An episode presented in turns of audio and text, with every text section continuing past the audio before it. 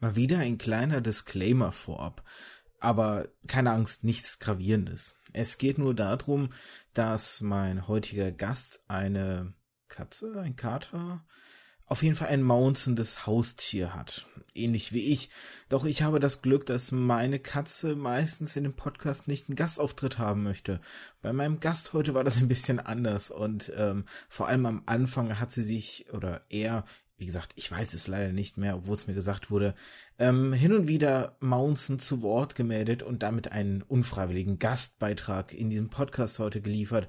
Nicht irritieren lassen, einfach am besten das als zusätzlichen Cat-Content äh, dieses Podcasts heute sehen und ansonsten einfach weiter genießen den Podcast. Nur das als kleiner Disclaimer, dass ihr euch nicht wundert, wenn ihr plötzlich hin und wieder ein süßes Mounson im Hintergrund hört. Das kam dadurch.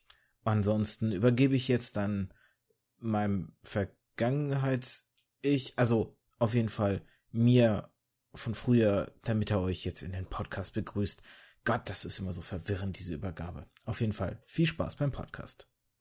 Ja, Heidi ho, meine Liebe, und herzlich willkommen zu einer neuen Folge hier beim Märchenonkel Podcast.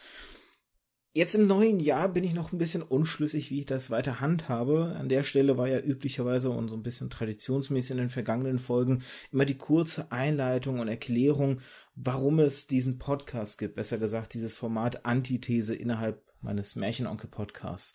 Und ich würde jetzt, glaube ich, noch ein bisschen an dieser Tradition festhalten, aber ich glaube, so langsam überlege ich da vielleicht eine Änderung vorzunehmen. Mal schauen, wie ich das 2020 jetzt in Zukunft weitermachen werde. Jetzt aber noch mal ganz kurz zum Beginn.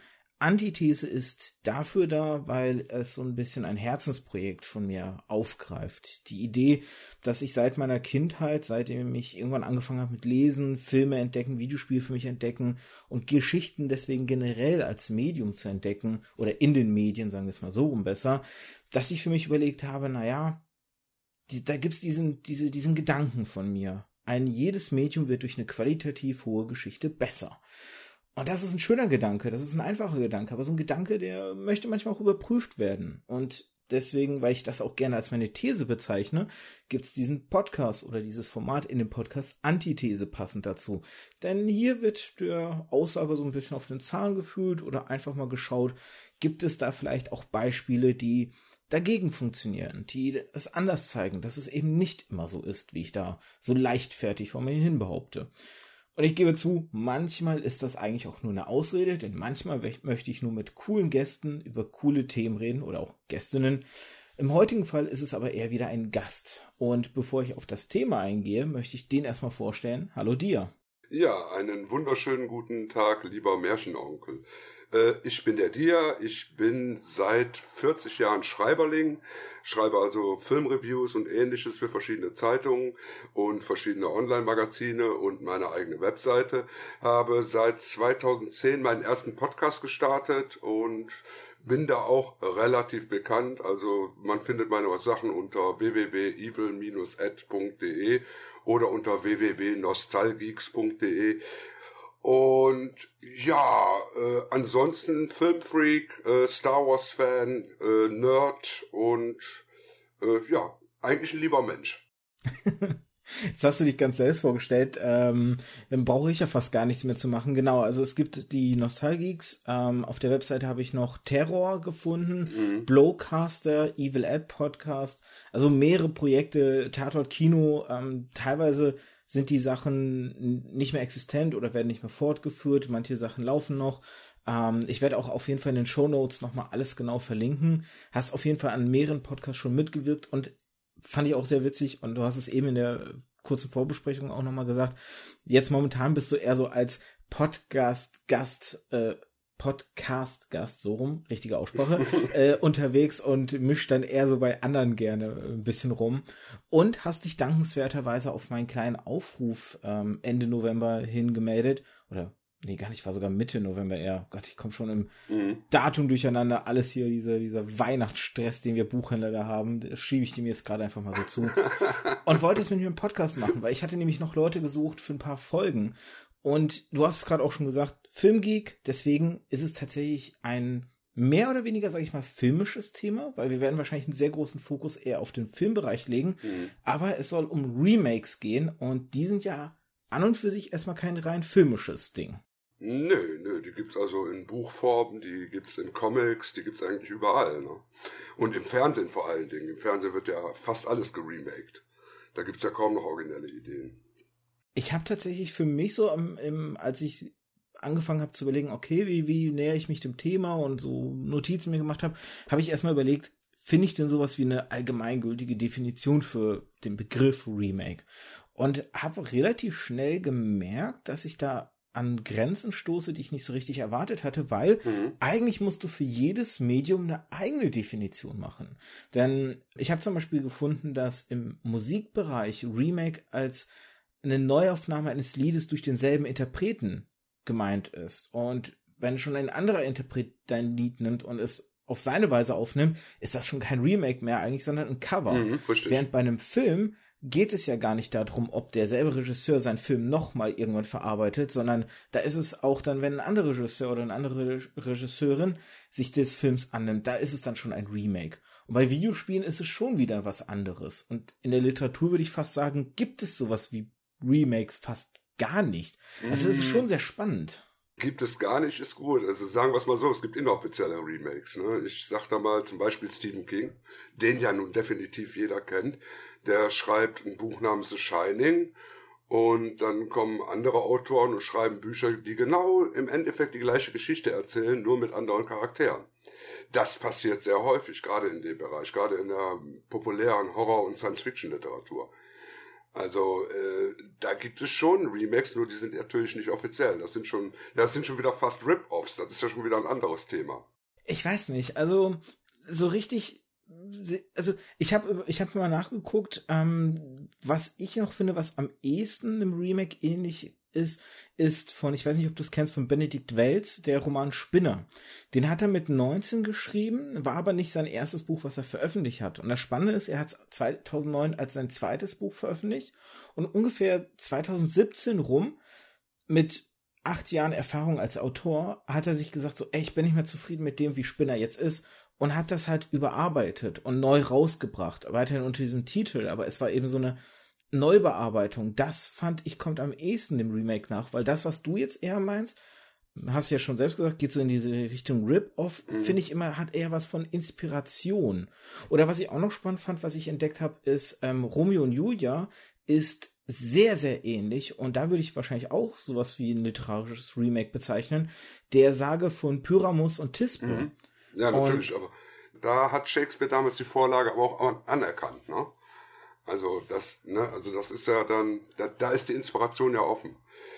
Aber wie gesagt, gerade bei beim Herrn King gab es das sehr oft, dass seine Bücher, ähm, sag ich mal, seine Grundideen immer wieder und wieder verwendet wurden von anderen Leuten. Was dann nur dadurch aufgefallen ist, weil er so extrem populär war eine Zeit lang.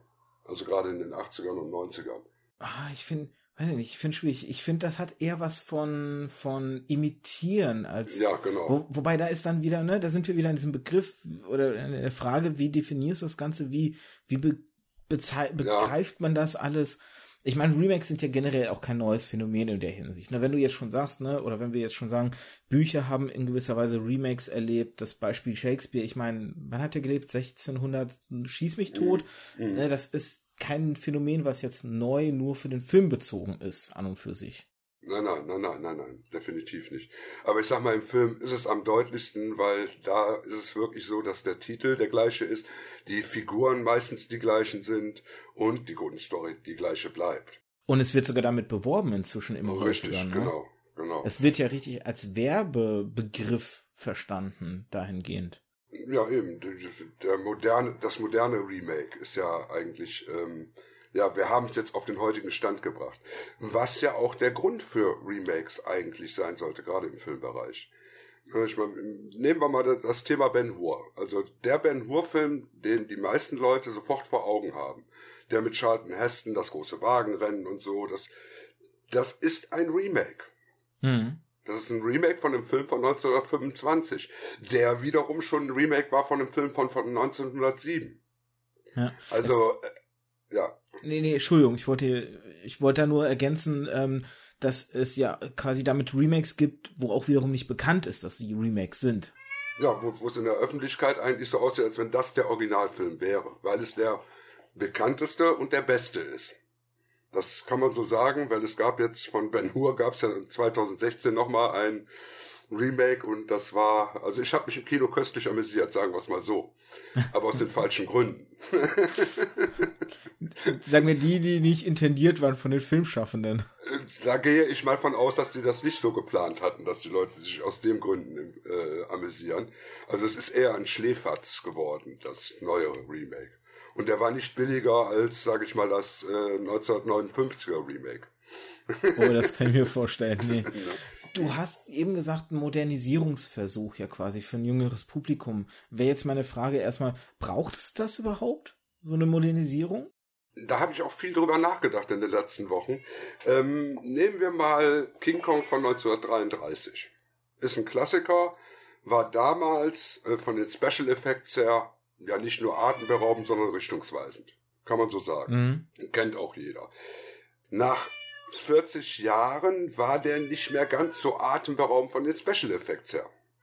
Ne? Und wir waren dann in einer Zeit in den 70ern, wo Special Effects dann auch relativ groß wurden.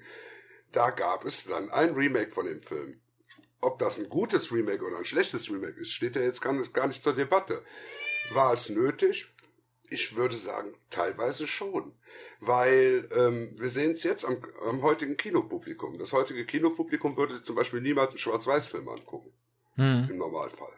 Das, was heute ins Kino geht an, ich sag mal, an Masse, hat keine Geduld für einen Film, der langsamer erzählt ist. Ja, ja. Habe ich selbst an mir wieder festgestellt vor kurzem. Ja, wenn man sich einen Film anguckt wie jetzt The Irishman, der ja seit Donnerstag nun mal da ist und den ich dann auch Donnerstag und Freitag komplett geguckt habe, ganz schnell, den neuen Scorsese, der ist in der Erzählweise her in den 80ern verwurzelt. Das ist ein ganz ruhig erzählter, langer Film. Ja, ich habe das an Leon der Profi äh, hm, gemerkt, zum Beispiel. den ich bis dato nicht kannte und dann mir mal angeguckt habe und festgestellt habe, ich fand es unerträglich langsam öde, wo ich richtig gemerkt habe, wie versaut ich durch das Hollywood-Kino auch war. Ja. Weil, weil es war, es war wirklich ein, ich ertrage es gerade nicht, weil es so belanglos mir erschien, dass da gerade nichts wirklich für die Story, wie ich es in dem Moment erstmal empfand, wie die Story relevantes passierte. Die Story nicht vorangetrieben wurde, sondern ja eigentlich die Figuren uns näher gebracht wurden, was ja eigentlich das ist so das Paradoxe, eigentlich ein genauso wichtiger Akt ist. Mhm. Und dennoch mhm. empfand ich den als tröge, als unerträglich und äh, es war tatsächlich das, das erste Mal, dass ich im Kino in einem Film oder generell bei einem Film auf die Uhr geschaut habe. Ja, wobei ich bei, bei Leon muss man natürlich auch noch anerkennen, der ist natürlich ein sehr französischer Film auch. Und die Franzosen haben ja schon immer die Eigenart gehabt, ähm, sag ich mal, mehr die Gesichter äh, erzählen zu lassen als die Story. Mhm. Das ist seit den 70ern, also seit dieser äh, No Wave War, oder wie heißt es, seit der New Wave im französischen Film, ist das ja auch üblich gewesen. Ne? Also die Kamera draufhalten und sehen, was passiert. Ja. Es ist, ist eben die Erzählweise generell. Aber bei, bei The Irishman ist das auch so. Der lebt auch nur von Gesichtern in Großaufnahme, die äh, nach einem Dialogfetzen sich angucken und die dann teilweise auch fünf Sekunden einfach nur in die Kamera gucken. Ich finde das spannend. Aber das moderne Kinopublikum, es ist kein Wunder, dass der Film nicht ins Kino gekommen ist. Der hätte kein Erfolg werden können im Kino. Sowas kannst du heutzutage nur noch auf äh, Netflix und Co. vermarkten. Ne? Mhm. Aber das, das ist es eben. Muss es sein? Nein, normalerweise muss ein Remake nicht sein. Für mich nicht. Für mich braucht es ein The Thing von 1951, war ein perfekter, kurzweiliger Horrorfilm aus der Zeit, der auch funktioniert hat. Dann gibt es aber eine Modernisierung von 1982, den John Carpenter The Thing, der das alles richtig macht, nämlich einen komplett anderen Ansatz für den Film wählt. Da ist das doch super geworden. Ja, ja. Ne? Den musste es natürlich nicht geben, weil das Original war toll. Aber der hat so gut gemacht, dass er jetzt der The Thing ist, den die Leute im Kopf haben. ich muss da jetzt so ein bisschen an eure Folge auch zum Thema Remakes denken, ähm, die du mir auch im Vorab mhm. nochmal geschickt hattest, die ich auch auf jeden Fall verlinken werde. Da hattet ihr nämlich genau auch so über solche Punkte gesprochen. Und ich weiß nicht mehr, wer von euch dreien es gewesen ist, aber da fiel so ein bisschen der Satz so, weil es, weil es so darum ging, ähm, nach 30 Jahren ein Remake und dann eben die Frage, braucht es ein Remake? Dass zum Beispiel bei so Dingen wie The Fly oder The Thing mhm. ähm, in den 80ern dieses Gemecker nicht existiert hätte, weil ihr äh, hattet so drüber gesprochen, da ja, wart beim Ghostbuster Remake gewesen von 2016 und ihr hattet drüber gesprochen, dass quasi noch als er überhaupt erst nur angekündigt wurde, es wird ein Remake geben, dass da schon das Gemecker losging, ähm, von wegen, ne, braucht es das Remake. Und ich habe dann über so ein bisschen, als dann eben dieses Argument kam, dass bei The Fly oder The Thing in den 80ern dieses Gemecker nicht existiert hätte, habe ich mir überlegt, liegt es vielleicht daran, dass damals zu dem Zeitpunkt die Leute noch hoffnungsvoll und optimistisch einem Remake gegenüberstanden, weil sie noch nicht von zu vielen äh, verkorksten Remakes desillusioniert worden sind. So dass quasi heutzutage eher, wenn es heißt, es kommt ein Remake, man die Angst hat, da wird etwas Altes, Geliebtes genommen und es wird quasi kaputt gemacht. Das ist mit einer der Gründe, ja, natürlich. Andererseits muss man aber auch sagen, dass jetzt in den 80er Jahren, rechnen wir 30 Jahre zurück, waren wir in den 50ern, ähm, damals waren Filme teilweise noch in Schwarz-Weiß. Ne, damals war das schon ein großer Sprung. Wenn ein Remake kam, dann war das Remake zumindest schon mal in Farbe. Mhm. Das war schon was Besonderes. Und äh, man hatte damals eben auch die Eigenart, ähm, wenn jemand mit einer Remake-Idee kam, nehmen wir jetzt mal The Fly, dann wurde nicht von vornherein gesagt, wir verfilmen den Film jetzt nochmal so genau, wie er war, sondern wir haben eine neue Idee zu dem Thema und machen daraus ein Remake. Ja. Man konnte sich eigentlich fast darauf verlassen, dass das Remake anders war als das Original. Nicht bei King Kong, kommen wir nachher nochmal zu kurz. Ähm, aber bei, bei The Fly und wie gesagt bei The Thing war es definitiv so, dass da komplett neue Ansätze gewählt wurden.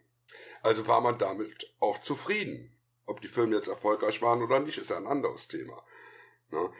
Heute ist es wirklich so, dass ein Remake, erstens mal warten die teilweise ja keine 30 Jahre mehr, bei Spider-Man dauert ja im Schnitt acht Jahre, bis ein neues Remake kommt.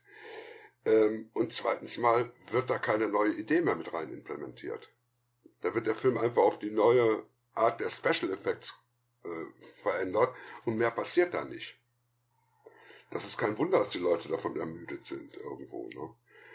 Und die neueste Welle ist es eben, äh, dass die Remakes jetzt für Doofe gemacht werden. Ja, bevor wir, bevor wir dazu kommen, würde ich da gerne noch einhaken kurz. Hm? Ist es denn so, dass man davon sprechen könnte, dass früher Filmschaffende und auch die Studios dahinter vielleicht ein bisschen risikofreudiger waren, dass Remakes heute so ein bisschen auch einen Risikopuffer mhm. mit sich bringen. Denn es ist ja eine Fanbase vorhanden, man muss sich nicht mehr so viel Sorgen machen, man kann, man kann davon ausgehen, dass das Merchandise entsprechend ein bisschen mehr verkauft wird mhm. und dass hier vielleicht auch der Mut zu neuen IPs fehlt, weil wenn wir jetzt dieses Ghost, äh, Ghostbuster Remake nehmen, was ihr angesprochen hattet, Ghostbusters war in den 80ern ja eine neue IP. Mhm. Das war ja ein neuer Film, der jetzt remaked wird. Ähm, ganz anders als zum Beispiel dein Beispiel von Ben Hur, der schon jetzt die vierte Remake-Verfilmung mhm. erlebt hat, oder eben von The Thing, das auch schon drei mhm. Filmadaptionen kennt und mit Graf Dracula fangen wir gar nicht erst Nein, an, wie viel der schon alles erlebt hat. ja, genau. Mangelt es da an Risiko? Mangelt es da an Ideen vielleicht auch für neue Filme? Also mit dem Risiko bist du da vollkommen auf der richtigen Bahn. An Ideen würde ich noch nicht mal sagen. Wenn die Leute mal wieder anfangen würden, Bücher zu lesen, gäbe es auch wieder Ideen. Weil in Büchern gibt es immer noch neue Ideen, verblüffenderweise. Und es werden immer noch Bücher verlegt. Es gibt immer noch Leute, die Romane schreiben. Ideen gibt es genug. Aber das ist natürlich, wie du sagst, das ist ein Risiko, etwas Neues auf den Markt zu bringen, was nicht schon komplett erprobt ist. Und äh, Filme kosten heute eben keine, sage ich mal, 500.000 Dollar mehr, sondern die kosten heute 500 Millionen Dollar. Mhm. Das hat sich ja so gesteigert, was die Leute da in die Filme investieren. Und die müssen natürlich ihren Gewinn auch irgendwo wieder einspielen. Und da die großen Leinwände eben blockiert sind von diesen Mega-Blockbustern, geht da auch keiner mehr ein Risiko ein, sag ich mal, eine große Summe in die Hand zu nehmen und einen Film zu produzieren, der nicht der Masse entspricht. Das war damals natürlich besser. Aber wenn du jetzt Bücher ansprichst, das ist doch genauso wieder so ein Risikopuffer, weil man sich da dann im Zweifel auch wieder auf die Fanbase der Bücher verlässt. Und man merkt ja auch immer wieder, dass es unheimlich schwer ist, ein Buch in einen Film zu adaptieren, mhm, mhm, mhm. weil und, und das habe ich in der äh, früheren Folge ja auch schon mal so ein bisschen ähm, besprochen, dass auch diese Begrifflichkeit Verfilmung da ganz schwierig ist, weil eben ein Buch nicht eins zu eins in einen Film gepresst werden kann, sondern, sondern es muss adaptiert werden, mhm. es muss angepasst aufs Medium werden. Und hier, wenn man natürlich hingeht und sagt, so, wir nehmen jetzt dieses erfolgreiche Buch, weil wir irgendwie eine neue IP aufbauen wollen, ist das ja im Grunde eigentlich keine wirklich neue IP. Es ist auch wieder ein Risikopuffer dahinter, nur eine andere Form von Risikopuffer. Wenn du ein populäres Buch nimmst, wenn du aber ein unpopuläres Buch nimmst, und da gibt es ein, ein schönes Beispiel aus den letzten Jahren, die Hunger Games. Die Hunger Games Serie war weltweit eigentlich kein großer Erfolg, die Buchserie. Die kannte gar keiner, bevor die, bevor die Filme kamen. Oh, das will ich nicht unterschätzen. Ähm, also ich habe ja damals jugendliche Kinder gehabt die auch so Jugendbücher gelesen haben, also von Potter und, und Arsène Lupin und was es da alles gibt. Die haben ja alles gelesen in der Richtung. Hunger Games stand da nicht großartig auf der Liste. Da wurde mal ein Buch von gelesen, ja, ja, ist ganz nett, aber das war nicht so groß auf der Liste. Das war nicht so, so, so ein Topseller. Ne? Ja, du musst aber die Märkte unterscheiden auch wieder. Du gehst jetzt von einem rein deutschen Markt aus, wenn du natürlich auf deine Kinder oder von der anekdotischen Evidenz. Äh, vom amerikanischen Markt war die, äh, Markt war die Frau Collins äh, mit den Hunger Games schon sehr erfolgreich. Ja. Sonst hätte sich, ja, sonst hätte sich das Kino nicht an den, an die Filme rangewagt. Ähnlich wie Cornelia Funke, die ja zum Beispiel auch mit Tintenherz, mhm, mhm. das, das wissen viele gar nicht oder, oder nehmen es gar nicht so wahr, dass Frau Funke tatsächlich auf dem amerikanischen Markt durchaus sehr, sehr gut Fuß gefasst hat und deswegen mhm. ja ihre Filme äh, oder Literatur auch vermarktet werden. Um, ähm, ich glaube, dass das eher was bei uns in Deutschland das Problem war, dass viele direkt Frau Collins mit dem Manga damals ähm, Battle Royale direkt mhm, mhm. assoziiert haben und ihr da eher vorgeworfen haben und das ihr, glaube ich, aber auch nur anfangs. Als die Filme kamen, hat sich das dann auch komplett gedreht. Ja, ja. Aber zu Anfang das, glaube ich, eher einen schwierigen Start in Deutschland halt verschafft hat. Aber das ist jetzt eine reine Spekulation an meine, äh, aus meiner Sicht heraus, sage ich jetzt mal. Wobei wir da ja auch im Remake-Thema sind, weil äh, Most Dangerous Game, ne? Von 1933 äh, der Film. Ja, so Most Dangerous Game ist ja so, eigentlich ja, der Originalfilm, auf dem all diese Filme basieren. Also ob es jetzt Battle Royale ist oder ob es jetzt Hunger Games ist, es ist ja im Endeffekt alles basierend auf dieser einen Kurzgeschichte. Also es ist eben auch der Remake-Bereich, ne? Es ist auch keine richtig originelle Idee. Ja, da kommen wir auch nochmal später auf einen interessanten Punkt, ähm, so eine Einteilung von Arten von Remakes. Mhm. Aber mhm. da will ich nicht zu vor, vorweggreifen, weil du warst eigentlich äh, in eine Richtung, wo ich, wo ich jetzt dann auch gerne hingehen mhm. würde. Und zwar der Gedanke, dass ja auch manche Filme zum Beispiel nur in ihrer Zeit funktionieren mhm. und ein Remake deswegen ja im Vorfeld eigentlich schon zum Scheitern verurteilt ist. Ich denke da eben an ganz viele Filme, die in den 80ern entstanden sind, wie Sachen Total Recall, mhm. äh, Conan der Barbar, Robocop, mhm. aber auch Serien, die in den 80ern super funktioniert haben und die dann versucht wurden, filmisch zu remaken und dann nicht, nicht mehr geklappt haben, wie das A-Team zum Beispiel. Mhm. Eine Serie, die ich geliebt habe und der Film war eine Katastrophe für mich einfach. Mm, das kommt auf den Ansatz an. Ne? Ich, ich habe auch Starsky and Touch geliebt als Serie und der Film nimmt einen anderen Ansatz. Der bringt das in eine absurde Komödie rein. Und ich fand das als absurde Komödie total prima. Es hat zwar mit der Serie nichts mehr zu tun gehabt, aber es war als absurde Komödie, hat es funktioniert. Und so sollte man das A-Team eigentlich auch sehen. Ne? Wenn man da eine Einblendung hat, Düsseldorf, und man sieht den Kölner Dom, gut. Ne? ne, ich hatte, ich hatte eher, ich fand die Figuren waren zu sehr abgeändert in der Richtung, dass sie für mich nicht mehr die, diesen Charme mit sich brachten, den die Serie hatte. Das, das war bei Starsky and Touch ja auch genau dasselbe. Die hatten ja auch nichts mehr mit den Originalfiguren zu tun. Außer den Namen. Ja, genau, aber da sind wir, ne, ist immer die Frage, wie du es veränderst, ob die Veränderung dem trotzdem was abgewinnen kann. So. Mhm. Und das ist bei mir bei A-Team einfach nicht vorhanden. Aber ich bin eigentlich jetzt darauf ja auch eher eingegangen, weil du ja zum Beispiel eben schon angesprochen hattest, dass du der Meinung bist, das, zu, das Publikum wird irgendwo ein bisschen verarscht und mhm. du wolltest das an zwei Beispielen, deswegen habe ich jetzt ein bisschen diesen Weg auch über, ja, ja, über ja, die genommen, ähm, um da jetzt die Vorlage zu bieten. Weil das interessiert mich, wieso, wieso du diesen Gedanken hast. Ich, ich nehme den Elfmeter mal auf, ne? Also fangen wir mal mit Conan an, der ja damals eigentlich im Kino gar nicht der große Erfolg war. Ne? Der hat ja erst so im Nachhinein seine Beine gekriegt, sage ich mal. Ähm, wenn wir den Original Conan gucken, der fängt ja an mit einer Sequenz, wo äh, der Vater von Conan dem Jungen das Geheimnis des Stahl zeigt. Und dann sehen wir das Dorf, in dem der Junge und der Vater leben. Und das Dorf wird überfallen von Tulsa Doom. Und dann wird sein Vater getötet und dann wird seine Mutter getötet. Diese wunderschöne Szene, wo man nur den Jungen stehen sieht mit der Hand seiner Mutter in der Hand. Äh, sie wird geköpft und man sieht die Haare von dem Kopf im Bildrand vorbeifallen und die Hand aus seiner Hand gleiten. Eine wunderschöne Sequenz. Sozusagen 15 Minuten fast ohne Dialog. Ähm, mit dieser operatischen Musik und gefilmt auch, sage ich mal, wie eine Oper. Ne, es ist ein Epos. So beginnt ja der Film. Und der ganze Film hält das ja auch durch. Der, baut sehr viel auf seine Musik auf, der baut sehr viel auf ruhige Bilder auf, Landschaftsaufnahmen, äh, wenig Dialog, es wird wenig erklärt, man muss sich eben in die Welt selber reinfinden als Zuschauer.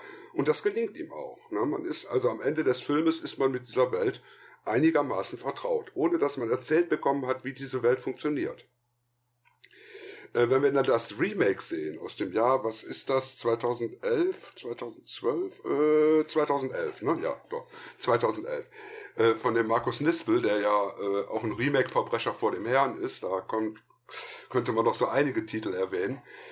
Ähm, der beginnt auch in diesem Dorf, dann wird einem erstmal erklärt, wie dieses Dorf funktioniert. Und zwar ist Conan der kleinste, der, der, das ist das kleinste der Kinder in dem Dorf. Und dann machen die erstmal einen Wettbewerb, in dem sie ein Taubenei in den Mund bekommen und müssen damit äh, eine gewisse Strecke rennen. Und bei wem das Taubenei am Ende noch intakt ist, der hat gewonnen. Und dann wird Conan überfallen und die ganzen Kinder und die anderen Kinder laufen alle weg und Conan tötet dann drei andere. Und dann kommt der Bösewicht ins Dorf, äh, schlacht, die schlachten da ein paar Leute in dem Dorf. Dann wird der Vater erstmal gefangen genommen und gefoltert und dann wird erzählt, dass der Bösewicht auf der Suche nach irgendetwas ist. Und es wird erzählt und es wird erzählt und es wird erzählt. Und das dauert auch 15 Minuten bis 20 Minuten. Ist zwar ganz ansehnlich gestaltet, aber dadurch, dass die dir alles bis aufs Haar erklär erklären müssen, hast du, ist deine Fantasie überhaupt nicht mehr gefordert. Da ist eine komplette innere Langeweile, die bei dir entsteht, wenn du das siehst. Wo du bei dem anderen Film hineingesaugt wirst in diese, ja, in diese Bildsprache, hast du da gar nichts. Dir wird alles gezeigt und alles erklärt. Und das auch noch mit Dialogen, was also in dem anderen Film überhaupt nicht nötig war. Und äh, wenn wir dann davon reden, dass wir ja bei Conan dann irgendwann sehen, dann wird er ja an das Rad des Bein gebunden, dieser kleine Junge, und dann wächst er in einer äh, Montagesequenz zu Arnold Schwarzenegger heran. Ne? Das sieht in dem Nispel-Film sieht das dann so aus, dass wir dann auch den Blick von, auf den jungen Conan haben. Dann kommt ein Schnitt und dann haben wir diesen Hawaiianer da rumhüpfen, der äh, keinerlei Ausstrahlung hat. Ne? Also da wird, ich, ich weiß es nicht, also es ist ein Film für Dove, das Remake. Und das ist bei sehr, sehr vielen Remakes. Da sagen wir mal Robocop Robocop hat dir nie die Welt großartig erklärt. Er hat dir nie großartig erklärt, wofür die diese Wachroboter bauen. In dem neuen Robocop fängt es direkt mit einer Sequenz an, wo du genau erklärt kriegst, was diese äh, OCP, was diese Firma im Hintergrund plant. Das ist einfach ein ganz, ganz großer Unterschied, der da im Moment läuft. Vielleicht ist das Kinopublikum dummer geworden. Vielleicht muss man dem Kinopublikum heutzutage alles erklären. Ich weiß es ja nicht. Ich würde jetzt mal ähm, der Diskussion wegen einen, einen gemeinen Stellenwert einnehmen. Mhm. Ich würde mal sagen, ist es wirklich ein Problem, dass das Publikum in Anführungszeichen dummer geworden ist? Oder will das Publikum einfach das? Will es diese Erklärung, weil es sich nicht zufrieden gibt, dass da Punkte offen sind, nicht erklärt werden, weil die innere Neugierde zu groß ist und man möchte alles erklärt bekommen? Äh, das, das mag sein, man ist darauf geschult mittlerweile im Kino.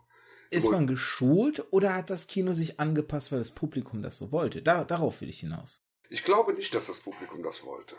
Ich glaube es einfach nicht. Ich glaube, es, es wäre auch noch ein Publikum da, was in der Lage wäre, seine Fantasie einzusetzen. Doch, das glaube ich schon. Aber es hat natürlich auch was damit zu tun, dass damals äh, ins Kino auch Leute gegangen sind in meinem Alter, über 50. Na, also in den 80er Jahren hast du immer ein gemischtes Kinopublikum um dich rum gehabt. Wenn wir da mit 20 in, sag ich mal, in Conan gegangen sind, saßen da auch ältere Leute um uns rum. Leute, die vielleicht nur die Buchvorlage kannten. Aber die würden heute gar nicht mehr ins Kino gehen, weil ich gehe auch mittlerweile sehr ungern ins Kino. Okay. Weil er auch die, die Qualität des Publikums gewaltig nachgelassen hat. Ich kann mir nicht vorstellen, in den 80er Jahren hätte niemand äh, während eines Films, wenn es es damals schon gegeben hätte, sein Handy rausgeholt und auf seinem Handy rumgeguckt. Oder hätte sich die ganze Zeit während des Films unterhalten. Das hätte es einfach nicht gegeben. Man hat sich auf das konzentriert, was auf der Leinwand geboten wurde. Also Heute ist das nicht mehr so. Heute wird äh, gegessen im Kino, da müssen noch Tacos geholt werden und dann geht man zwischendurch nochmal raus, nochmal Popcorn nachholen und ähnliches. Also habe ich in den 80ern und 70ern nicht erlebt sowas. Ich finde das immer ein bisschen schwierig, weil ich nicht weiß, inwiefern da einem die eigene Erinnerung nicht doch reinlegt und Streiche spielt. Weil ich würde behaupten, dass ähm, ich inzwischen mit meiner Frau relativ gerne ins Kino gehe und relativ regelmäßig. Und ich würde behaupten, dass bei selbst vielen Blockbuster-Filmen ab Beginn des Films es auch da ruhig ist. Ich habe das ganz selten gehabt, dass ich wirklich während eines Films Leute in meiner Nähe hatte, die sich nicht benehmen konnten, wo ich dann aber auch entsprechend was gesagt habe. Essen der, der, der Nachos und sowas war immer in der Pausenzeit, weil die meisten Leute auch in dieser Phase fertig sind. So. Und ich würde behaupten, dass ich tatsächlich diese, diese Erlebnisse, die du hast, selber nicht bestätigen könnte aus heutiger Sicht oder aus meiner Erfahrung. Deswegen bin ich da, bin ich ein bisschen vorsichtig mit solchen Aussagen, weil ich glaube, manchmal belügt man sich da auch so ein bisschen selber, weil man eine rosarote Brille hat. Ich, ich weiß es nicht. Du, du lebst du in einer Großstadt? Äh, ich lebe in der Nähe Mainz. Und du gehst in Mainz ins Kino. Im Mainzer Sinister bin ich da im hm. relativ im Kino, ja.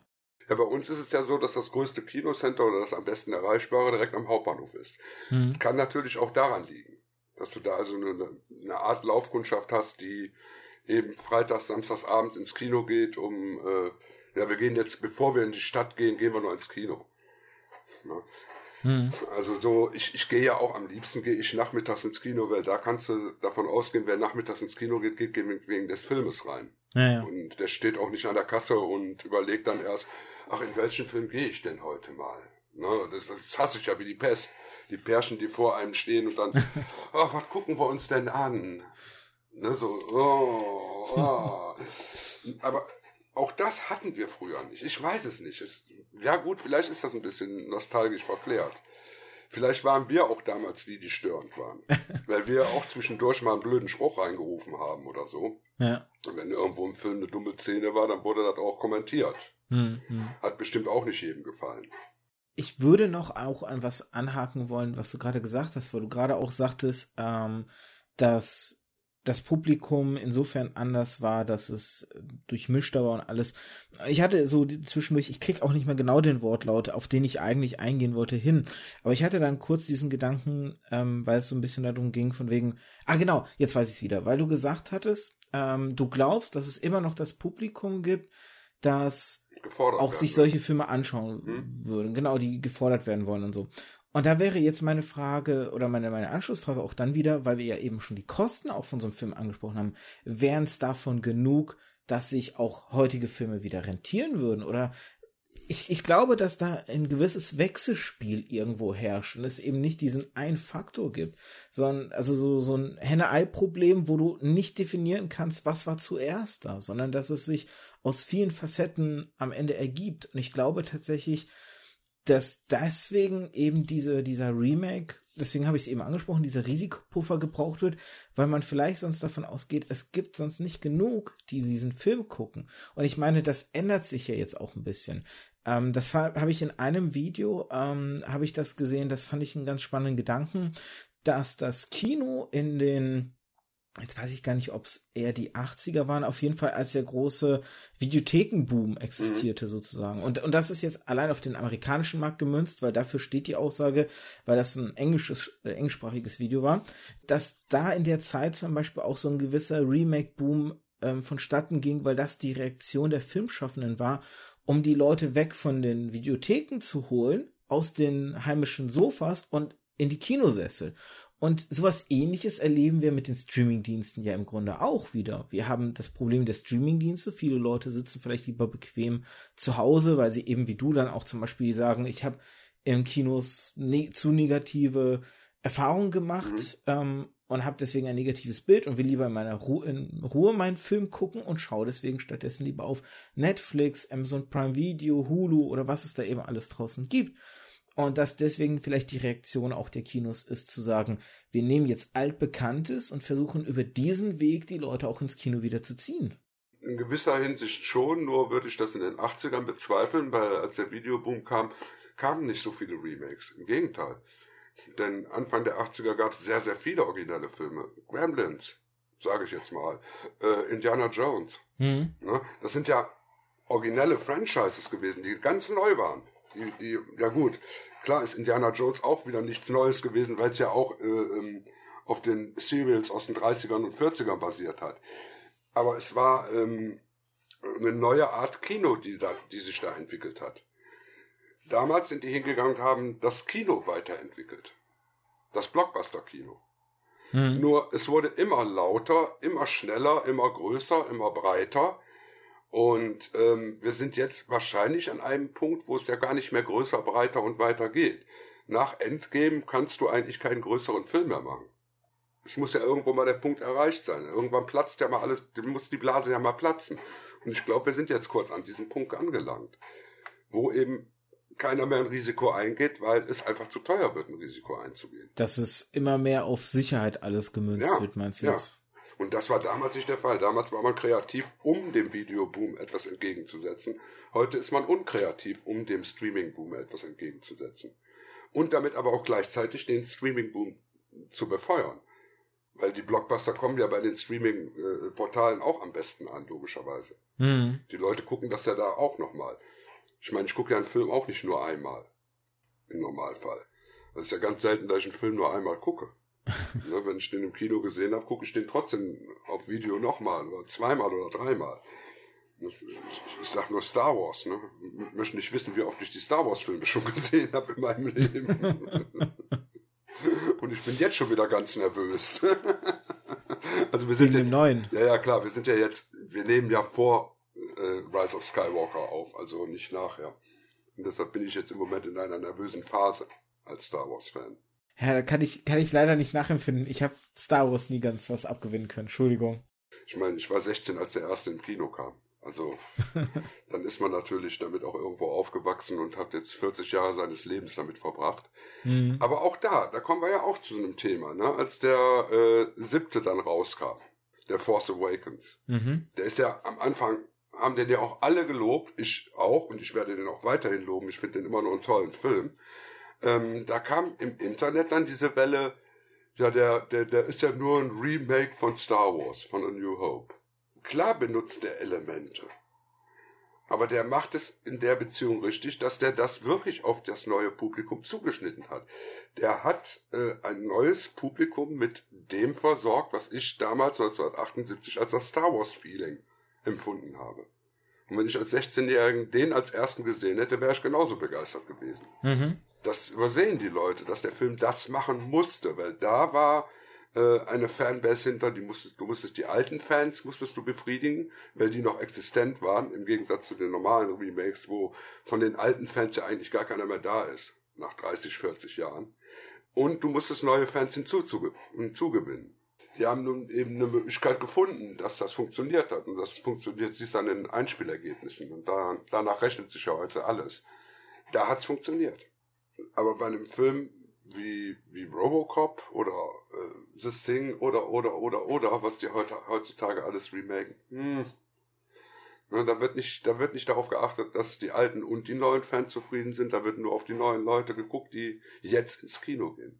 Ja, das ist halt immer unter dieser Prämisse, dem jungen Publikum das näher zu bringen. Ich meine, wo ich zum Beispiel nicht wusste, dass es ein Remake ist, war bei Oceans 11. Mhm. Das habe ich jetzt in der Vorabrecherchere erst rausgefunden, mhm. dass Oceans 11 eigentlich ein Remake ist. Und mhm. es funktioniert deswegen als Remake, weil das Original zum Beispiel in einer Zeit äh, produziert wurde, wo es diese diese ganze Überwachungsthematik mhm. oder oder ne, auch Mechanik Kameras und, und auf äh, kleinste Kameras und äh, Überwachungsräume und pipapo existierte noch nicht. Sowas wie Handys existierte noch nicht. Mhm. Und der Film nutzt aber diese technischen Veränderungen auch und bindet sie auch entsprechend in seine Handlung ein. Das ist perfekt. Um das, genau, ne, um, um dem eine neue Facette zu geben. Ja. Oder wie du schon gesagt hast, bei ähm, The Thing oder im Deutschen mhm. das Ding aus einer anderen Welt, ist es ja auch so, dass John Carpenter hingegangen ist und ein, ein Element, was es im ersten Film schon gab, mhm. diese, diese, diese,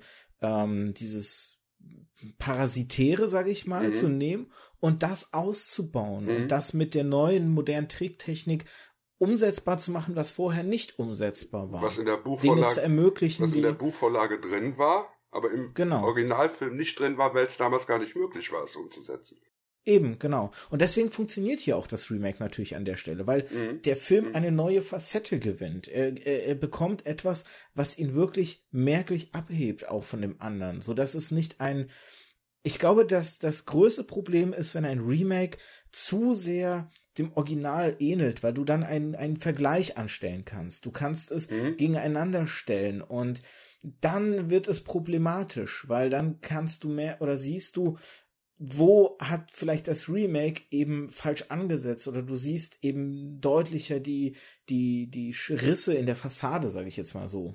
Noch ein sehr gutes Beispiel ist der Fright Night von 1982, der ja eine Horrorkomödie ist und eben 1982 gedreht wurde, wo, wie du gerade sagtest, keine Handys, keine Überwachung, ähm, ja, dann noch normale Röhrenfernseher und ähnliches und der im Jahr 2011 remake worden ist in einer Zeitalter, wo in, einem, in einer Zeit, wo die Medien viel einflussreicher waren mhm. und ähm, das alles mit benutzt, aber die gleiche Story auch erzählt. Mhm. Und der funktioniert dann auch, weil der etwas Neues bietet, weil der sagt, okay, wir machen diesen Film für ein Publikum, was in den letzten 30 Jahren so viele Entwicklungen mit durchgemacht hat und lassen die alle mit da einfließen.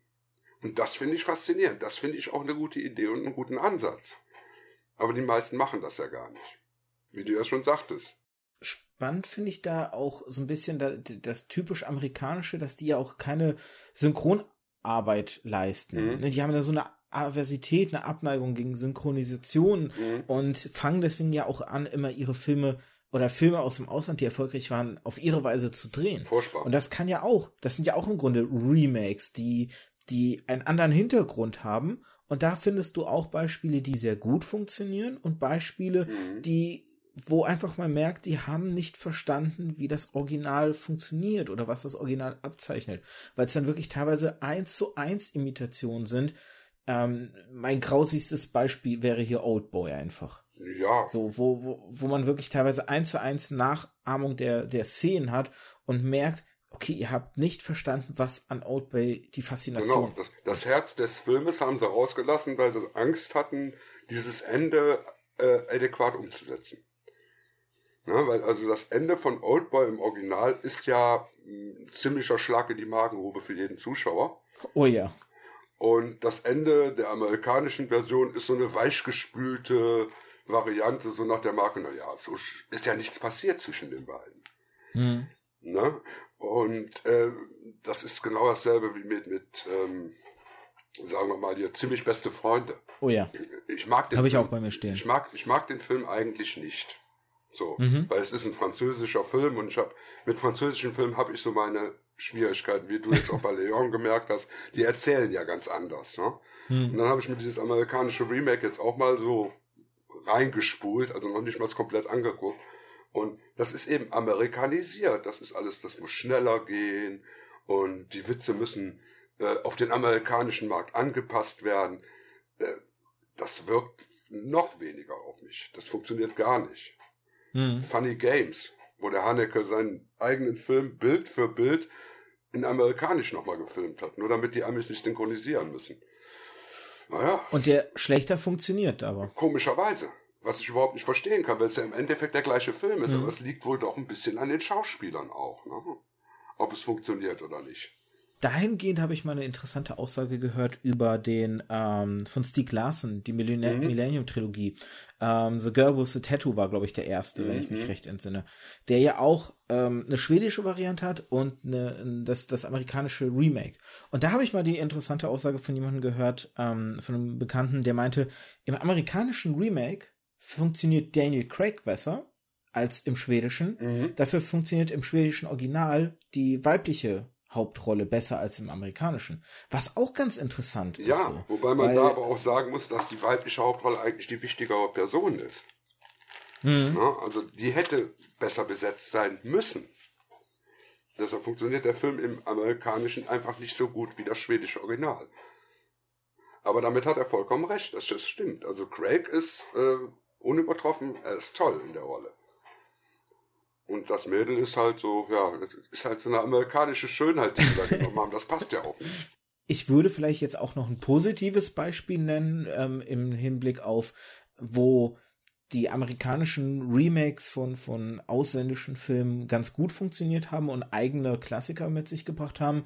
Infernal Affairs und Mhm. The, The Departed. Mhm, richtig. wo das The Departed, das amerikanische Gegenstück, eigentlich einen genauso guten Ruf hat wie das Original.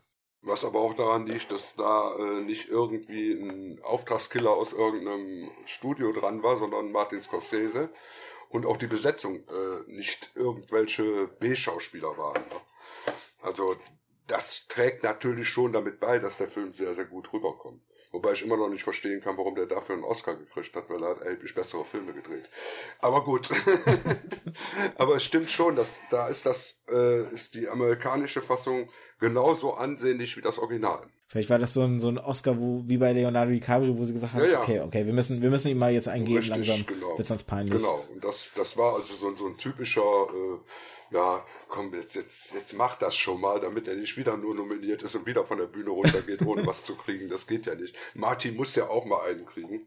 Wobei er jetzt einen verdient hätte wieder für Irishman, weil der einfach, ja, weil der einfach mutig ist, ne? Also man muss ja auch mal mutige Filme einen Oscar geben. Und es ist heutzutage mutig, so viel Geld zu investieren in einen Film, der so klassisch inszeniert ist. Filmisch inszeniert Ja, ist. aber soweit ich weiß, will die Academy ja keine Netflix-Filme Nee, nee, nee, nee, nee, nee. Die boykottieren die ja. Ja, ja, klar. Von daher wird das da wahrscheinlich keinen Oscar für geben. Nee, aber einen Golden Globe oder sowas wird er kriegen.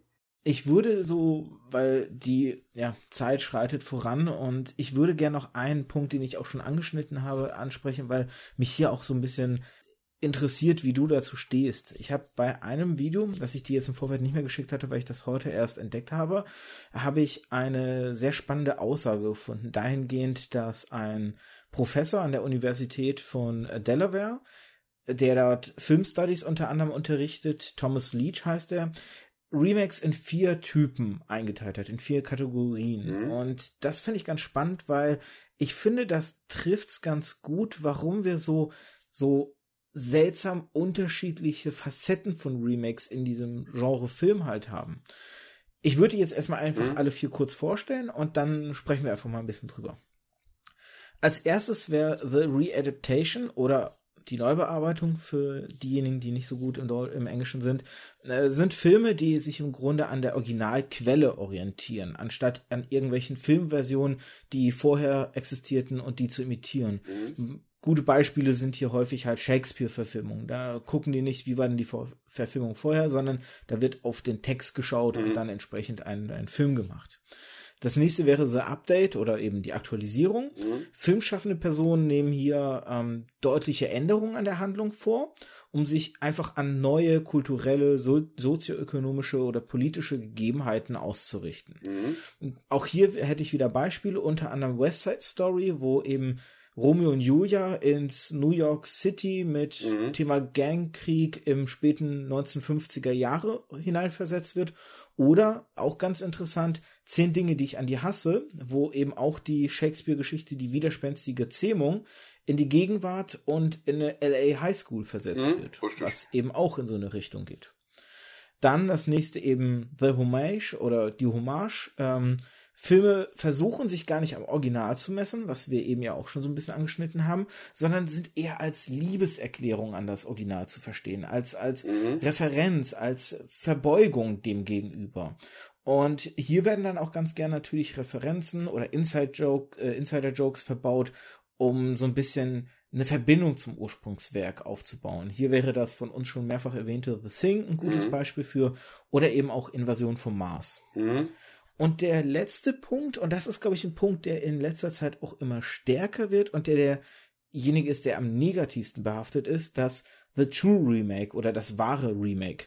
Hier wird nämlich mehr oder weniger nichts verändert und das Werk wird nur neuer aufgearbeitet. Manchmal wird auch behauptet, es besser zu machen. Mhm. Und das kann auch manchmal seltsame Stilblüten dahin treiben, dass man das Gefühl kriegt, ähm, hier wird durch das neue Werk versucht, den Vorgänger kulturell zu ersetzen oder zu mhm. verdrängen. Mhm. Und mhm. hier sind zum Beispiel aktuell die Disney CGI Remakes oder äh, Real Life Remakes quasi eigentlich ein gutes Beispiel. Mhm. Und da sind wir ja auch so ein bisschen wieder an dem Punkt, was du gerade mit Star Wars gesagt hast, weil da, da ist auch wieder so ein Satz, der mir mal gesagt wurde und den ich ganz spannend finde, ist, dass im Grunde jede Trilogie für eine Generation da mhm. steht, auch an Kinogängern. Und mhm. jeder Kinogänger hat eine andere Lieblingstrilogie, einfach dahingehend, wann war er Kind, als er das gesehen hat. Mhm. Weil das oft diesen prägenden Aspekt hat. Es gibt genug Leute, die die Trilogie Teil 1 bis 3 gut finden, eventuell, obwohl die ja eigentlich sehr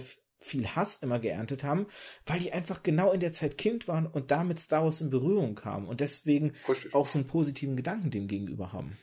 Richtig, deshalb mache ich auch nie jemand runter, der die, äh, der die mittlere Trilogie toll findet.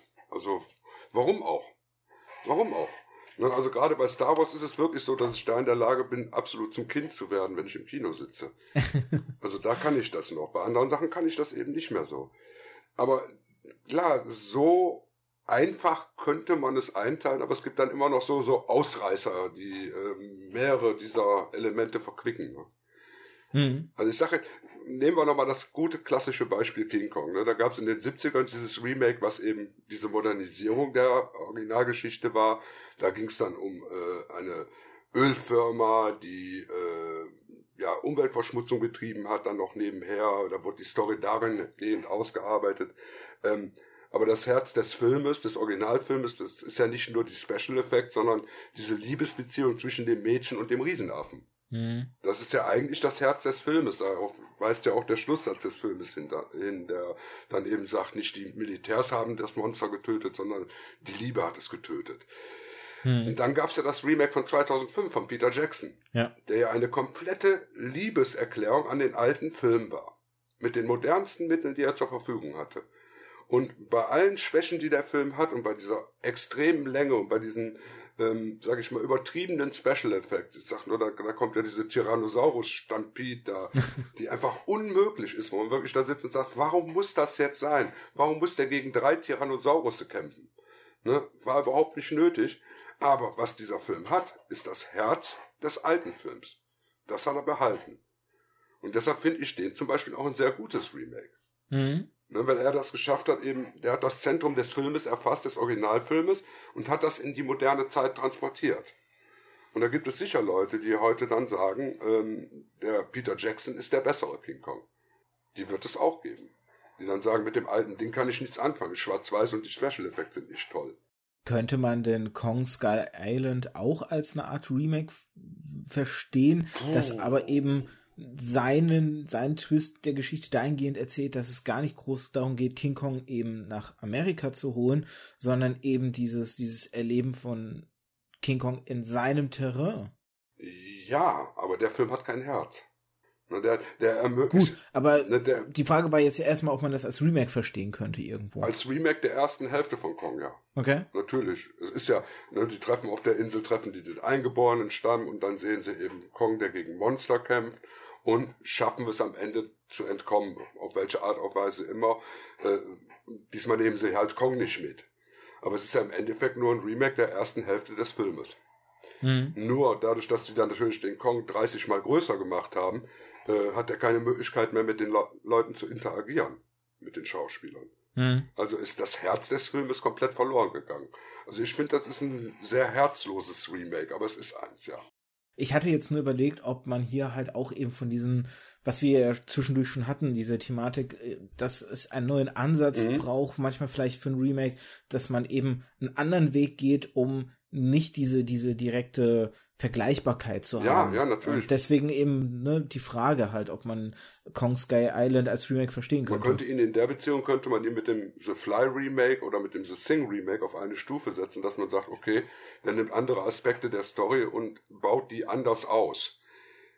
Aber ähm, die Frage ist eben, äh, macht das erfolgreich oder nicht erfolgreich? Oder geht was Wichtiges dabei verloren? Eben, genau, ne? eben. Und das ist eben diesmal eben das Herz des Films, das verloren gegangen ist, genauso wie bei dem 76er Remake. Wenn ich noch kurz bei Disney bleiben darf, mhm. du hattest gerade schon so eingeworfen, ganz furchtbar. Ja. Ähm, könnte man vielleicht hier davon sprechen, dass man sich hier zu wenig getraut hat? Richtig. Weil ich meine, durch die Möglichkeiten des CGIs hätte man ja schon sehr sehr interessante Realadaption, also in Anführungszeichen Realadaptionen ja machen können. Und zum Beispiel, das ist etwas, was ich immer wieder dem Aladdin Remake ankreide. Das habe ich auch äh, in anderen Folgen jetzt schon öfters gesagt. Ich hatte beim Gucken des Films vermisst, was man alles hätte mhm. auf CGI-Ebene mit dem Genie machen können. Mhm. Oder ja, mit dem was man alles an verrückten, ja genau, was man mhm. alles an verrückten Sachen, die ja der Originalfilm durchaus enthalten hat. Und da, da hatte ich immer das Gefühl, man hat zu wenig rausgeholt. Natürlich hatte man aber auch das Problem, man hat einen Will Smith, der natürlich am liebsten mit seinem Gesicht dasteht und nicht unbedingt mhm. gerne, weiß ich nicht, CGI-mäßig in einen Ziegenbock oder einen alten Greis verwandelt werden möchte, sondern schön mit seinem Gesicht da steht, weswegen ja auch irgendwann die blaue Farbe raus ist. Wobei ich korrekterweise in einer anderen Folge auch schon angeprangert wurde, dass der Genie ja auch nicht 100% blau ist in der Originalversion, aber ich ja. würde sagen 80% immer noch, während in der Neu, in dem Neu-Remake ist der 20% des äh, Films vielleicht ja, blau. Da muss ich aber mal kurz einschreiten. Also ich meine, klar, es ist toll, wenn Robin Williams als Zeichentrickfigur sich in einen Ziegenbock verwandelt. Jetzt darf man aber auch nicht vergessen, in der realen CGI-Welt von diesem Aladdin, wo also auch der Affe ein realer Affe ist, ähm, möchtest du dann wirklich einen Ziegenbock sehen? der äh, ja irgendwelche Züge von, von, von Will Smith hast, meinst du nicht, das würde irgendwie unangenehm aussehen? Nee, es geht ja, genau, Moment, es geht ja nicht darum, dass der Ziegenbock ähm, einen tierischen Körper hat und dann irgendwie ein Will Smith-Gesicht, sondern es geht ja darum, wozu der Genie fähig ja, ja, ist. Ja, ja, ja. So, und das wurde ausreichend. Und im Originalfilm, ich nimm dieses Ziegenbock-Beispiel, weil das ist ja das ist die Szene mit der genau. Parade, wenn sie nach Agrabah reinkommen, wo er singt und wo er Prinz Ali anpreist quasi und dann mhm. in dem Publikum äh, quasi immer wieder die Leute anspricht mhm. und dann eben sich das eine Mal in einen alten Kreis verwandelt mhm, mhm, mhm. ähm, und dabei so ein paar Männer anspricht oder dann eben sich in eine, äh, in eine Frau ver, äh, verwandelt und dann eben so die Dame anspricht und meint, ne, hier schaut ihn doch an und dann Kinder anspricht, indem er sich in einen Ziegenbock mhm, eben kurz verwandelt, so die ja so, so ein bisschen ja auch die Fantasie darstellen. Ne? Kinder können sich sowas noch am ehesten vorstellen, deswegen spreche ich sie in der tierischen Form an. Mhm. Und dieses Spiel damit, was er ja kann als mhm. Genie, als mächtiges magisches Wesen, das wird nicht ausreichend das genutzt. Ist, das ist genau oder, das Dumbo Remake oder das König der Löwen Remake, was sie da gemacht haben. Die sind einfach mutlos überflüssig. Wobei Disney es ja bewiesen hat, dass es besser können. Ich meine, denken wir mal an die 101 Dalmatiner mit Glenn Close, die Realverfilmung. Der war toll. Mhm. Oder denken wir an Malefic, jetzt wo der zweite Teil gerade ins Kino kommt.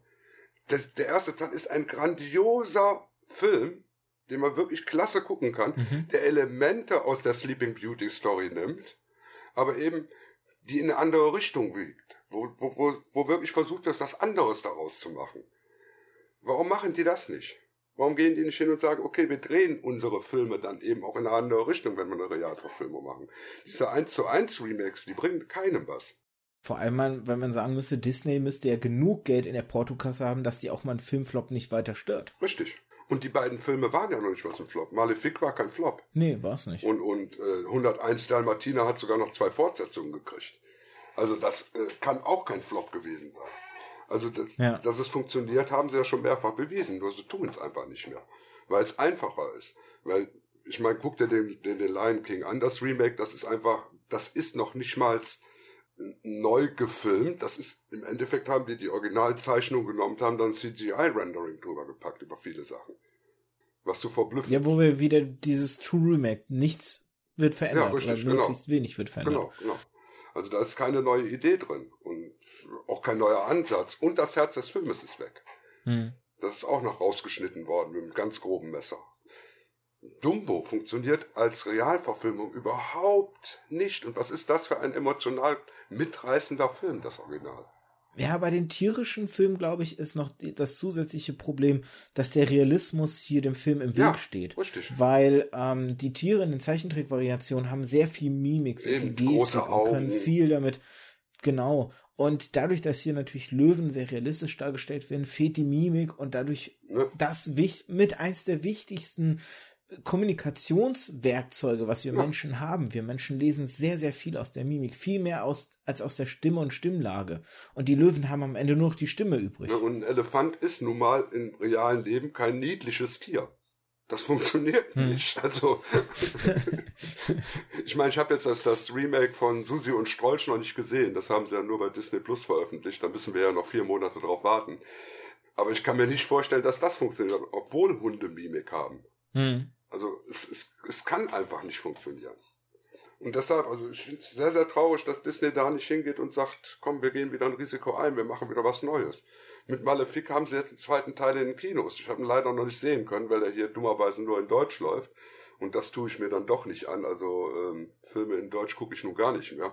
Aber ähm, ja, man, man hat dann irgendwann hat man die Schnauze voll von Synchronisation. Ne? Man, man, ich, ich sehe einfach, dass die Mundbewegungen nicht stimmen und dann bin ich aus dem Film raus. Ja, da sind wir bei einem anderen Streitthema, was ich äh, anders sehen würde. Aber ähm, ich weiß nicht, ob das jetzt noch so gut wäre, das in diese, in diese Folge mit Können wir, reinzupacken. können wir irgendwann mal nehmen, weil ich bin also wahrscheinlich der größte äh, Hater, was Synchronisation betrifft. Also da habe ich schon viele, viele böse Diskussionen hinter mir. ähm, aber es ist halt so, ne, die, die, die können es ja. Warum sie es nicht machen? Ja gut, wenn so ein, so ein Lion King trotzdem seine Milliarde Dollar einspielt oder zwei Milliarden, dann brauchen sie das nicht Hm. dann können sie sich das einfach machen. Dann müssen sie eben nichts mehr investieren, sondern einfach nur sagen, komm, render mir das jetzt alles mal in, in CGI hoch, in, in realistischer Grafik und dann hauen wir das Ding einfach nochmal raus. Die Leute gehen ja rein. Die Leute sind ja dumm genug. Nach dem Motto, warum soll das Pferd höher springen, als es muss? Ne? Richtig, genau. Genau. Nur kein Risiko eingehen, nur nicht mehr Kreativität irgendwo reinstecken als unbedingt nötig. Solange es reicht. Und guck dir die Marvel-Filme an, so schön das auch ist, dass sie es geschafft haben, mit der Avengers-Serie ähm, was Neues zu schaffen, weil es ist ja wirklich was Neues. Eine 20-teilige Filmserie hatten wir ja auch noch nicht. Hm. Ähm, so sehr ähneln sich die Filme zum Ende hin dann auch. Ja. Ne? Du kannst ja, ja. Du kannst, äh, ich glaube, wenn du einem Marvel-Fan eine Szene aus irgendeinem Film zeigst, eine kurze, kann der dir nicht sagen, aus welchem dieser Marvel-Filme der stammt. So eine Actionsequenz. Oh, interessante, interessante Behauptung. Da würde ich fast sagen, Challenge accepted. Äh, ja, also ich sag mal, ob ich dir jetzt eine Szene aus Endgame oder aus dem davor zeige, eine Action-Szene, ich glaube nicht, dass du die großartig unterscheiden kannst. Du meinst innerhalb des desselben Helden sozusagen. Ja, ja, natürlich. Also ich, klar, dass ich dir, äh, wenn ich dir eine Szene aus Iron Man zeige und eine Szene aus Spider-Man, da gibt es schon einen kleinen Unterschied. Aber ähm, ich könnte dir eine Szene mit Iron Man aus einem Spider-Man-Film dazwischen schneiden und du würdest es vielleicht nicht merken. Ja, das wäre das wär ein interessanter Gedanke, könnte man fast gerne mal austesten. Ich finde einen letzten schönen Gedanken tatsächlich, woher Remakes so ein bisschen auch im Film kommen, das, das war mir zum Beispiel gar nicht so bewusst oder obwohl es eigentlich sehr naheliegend ist. Und zwar die, die Sache ist ja die, wenn man sich überlegt, wie haben Filme angefangen? Die haben auf Filmrollen mit Celluloid begonnen, Material, was nicht sonderlich langlebig war. Mhm. Das heißt, die allerersten, die frühesten Remakes waren Imitation von Film, eins zu eins Imitation, weil sonst das Material Mhm. im, im, im Zahn der Zeit verloren gegangen wäre. Ja, Und dass daraus quasi dann eben sich sowas heute anderes draus entwickelt hat, ist schon ganz spannend, weil heute haben wir diese Angst nicht mehr, dieses Problem nicht mehr. Wir müssten nicht Filme remaken, weil wir sie sonst verlieren würden, theoretisch. Praktisch sieht das Ganze natürlich ein bisschen anders aus, aber rein theoretisch gesehen es, es jetzt. gab dann auch Und- noch mal eine Welle, als der Tonfilm aufkam. Oder Ne? Dann, dann wurden mhm. Tonfilm-Remakes von Filmen gemacht. Dann gab es noch mal eine Welle, als der Farbfilm aufkam. Mhm. Ich sag mal Frankenstein. Als die Hammerfilme angefangen haben, war die Sensation Frankenstein in Farbe. Ja, aber da ist es dann ja eben das Übertragen in ein, ein neues Stilmittel, sag ich mal, mhm. und nicht rein die Langlebigkeit, ja. Ja, gut, ja, ja, ja, gut. Aber es sind, sind, aber da waren Gründe da. Ja, ja, es gab, es gab sinnige jetzt Gründe. Jetzt gibt's keine Gründe mehr. Jetzt, jetzt gibt's keine Gründe mehr, außer die, wir können jetzt CGI, wir können jetzt alles in CGI rendern. Also wenn das der Grund ist, ein schwacher Grund. Also ich, ich könnte mir vorstellen, dass es nochmal eine Remake-Welle gibt, wenn dann der holographische Film dann endlich mal durchkommt. Uh, spannend. In, sag ich mal, 30, 30, 40 Jahren. So wie, die, wie sich die Computertechnik jetzt entwickelt hat in den letzten 20 Jahren äh, oder 30 Jahren, rechnen noch mal 30 Jahre drauf, dann sind wir im holographischen Filmbereich. Muss ich dann, jetzt ein bisschen an das Holodeck in Star Trek denken? Ja, ja, natürlich. Ist, da müssen wir alle dran denken. Der Aber Wunsch eines jeden. Aber ich meine, wir haben bis heute noch unser Hoverboard nicht gekriegt. Also werde ich mit dem Holodeck in meinen Lebzeiten auch nicht mehr rechnen. Ja, wir haben, wir haben Hoverboard-Varianten schon gehabt. Ne? Ich meine, die hast du ja garantiert bei YouTube auch schon gesehen. Aber es ist ja so, äh, wir sind jetzt in einer Zeit, wo VR endlich mal so weit ist, dass VR äh, im Spielesektor genutzt werden kann. Ne, ich habe also die Anfänge noch erlebt, wo du dann so eine Brille aufgezogen hast und warst froh, wenn du so ähm, drei Striche in verschiedenen Entfernungen gesehen hast und konntest so um die rumgucken, sozusagen. Da warst du wahnsinnig begeistert von. Hm. In Schwarz-Weiß oder besser gesagt in Grün-Weiß oder Rot-Weiß damals. Der äh, Wirtschau-Bäum ist das gewesen. Ja, oder? zum Beispiel, da gab es aber vorher auch schon andere Varianten. Und jetzt sind wir in einer Zeit, also äh, ich war jetzt hier in Langenfeld in diesem 3D, in diesem VR-Studio und habe dann ein Spiel gespielt. Da bin ich dann als Gladiator durch die Gegend gelaufen und habe dann andere Gladiatoren mit Äxten und äh, Beilen bekämpft.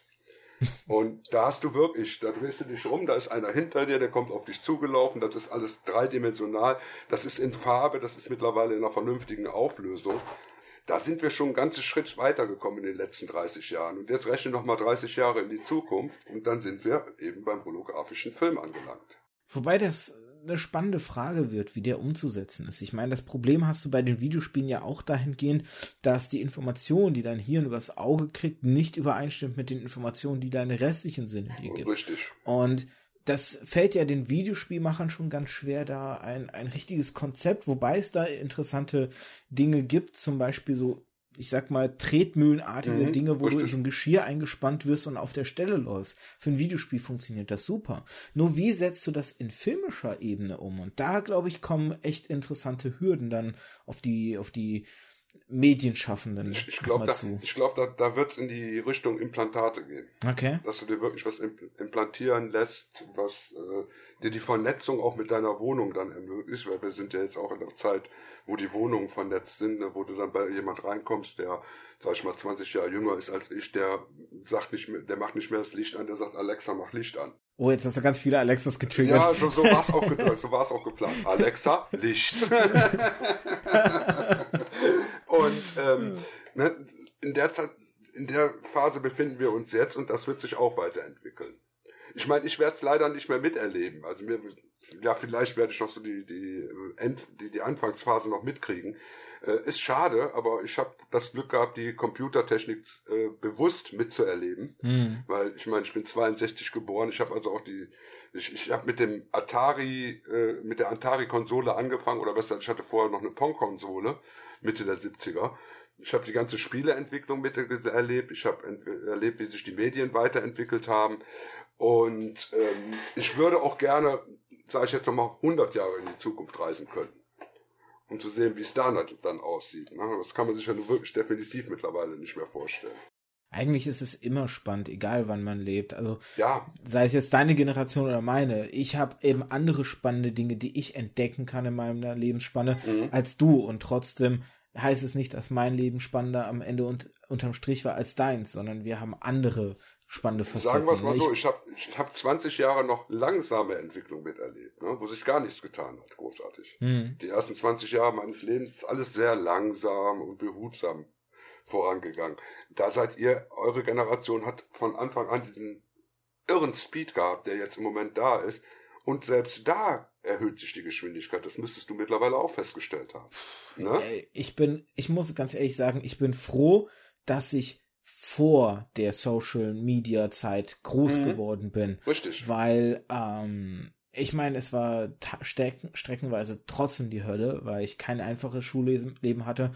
Aber ich denke mir halt ehrlich, wenn ich, wenn ich in Zeiten von Facebook und Twitter groß geworden wäre, mhm. boah, das wäre nochmal noch mal einen Ticken schlimmer. Und das ist halt auch immer sowas, mhm. wo man natürlich, ich bin noch kein Elternteil, aber wenn man überlegt, und man hat diesen Kinderwunsch trotzdem natürlich und setzt mhm. sich damit auseinander und überlegt, was bedeutet es für die Kinder, die man vielleicht mal haben wird, da weiß man natürlich auch selber nicht so richtig, wie man drum, damit umgehen soll, obwohl man dann eben sich in dieser Welt irgendwo glaubt zurechtzufinden und trotzdem gibt es so viele Facetten, die man nicht durchblicken kann.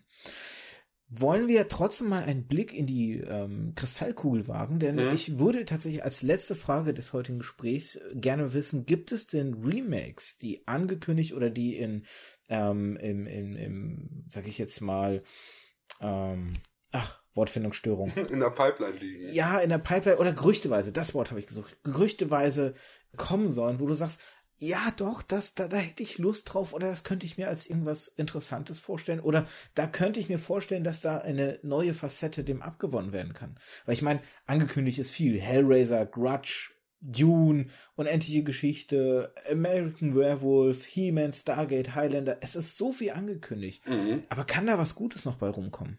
Etwas, worauf du dich freust. Also bei den Titeln, die du gerade gesagt hast, kann ich mir nicht vorstellen, dass die die Originale in irgendeiner Weise erreichen können. weil, ähm, ich meine, willst du, Hellraiser, da gab es ja mittlerweile schon zwei Remakes. Hm. Der, der, ist ja schon mal remaked worden und dann haben sie ja nochmal ja. so ein billig Remake gedreht, damit sie die Rechte nicht verlieren.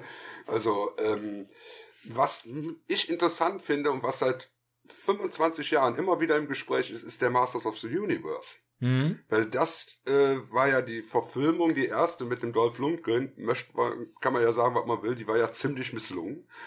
Also die war Ähnlich ja kein... wie bei Dune? Hm? Äh, Ähnlich wie bei Dune? Jein, jein, jein. Dune ist ein David Lynch-Film, der mit dem Buch wenig zu tun hat. aber als David Lynch-Film ist der prima. Aber, äh, aber, aber der Dolph Lundgren-Film war ja herrlich misslungen und mit der heutigen Technik wäre es möglich, einen mhm. Film zu drehen, der in der Welt von He-Man spielt. Ja. Und nicht in Los Angeles. Ne, was ja, äh, Warum? Das wäre so ein interessantes Ding, wo ich sage, ja, da könnte was draus werden, aber da gibt's, da gibt's keine Basis mehr für diese Franchise. Ah, ich würde es nicht unterschätzen. Das ist, glaube ich, ich glaube, es sind viele Menschen, die jetzt in ihren 30 bis 40ern sind, die mit He-Man aufgewachsen sind, die da eben die nostalgische Brille haben und die man, glaube ich, genau damit jetzt gerade catchen könnte. Ähm, man sieht es ja auch so ein bisschen, auf Netflix gibt es ja die Serie The Toys That Made Us, mhm. wo ja gerade die He-Man-Folge auch mit einer der, der, der beliebtesten wohl war. Ich habe eher so ein bisschen Angst, dass He-Man, wenn man mit dem Original jetzt eben nicht die Verfilmung mit Dolph Lundgren meinen, sondern die Serie, mhm. dass das eben so ein Beispiel wieder ist für so ein, was ich gerade gesagt habe, etwas, was in seiner Zeit funktioniert hat, aber nicht übertragbar mehr Power ist. Rangers. Oder man müsste es wirklich schaffen anzupassen. Oh ja, Power Rangers, ein super Beispiel, ja, genau. Ja, ja, ja. Das hat auch nicht so richtig funktioniert.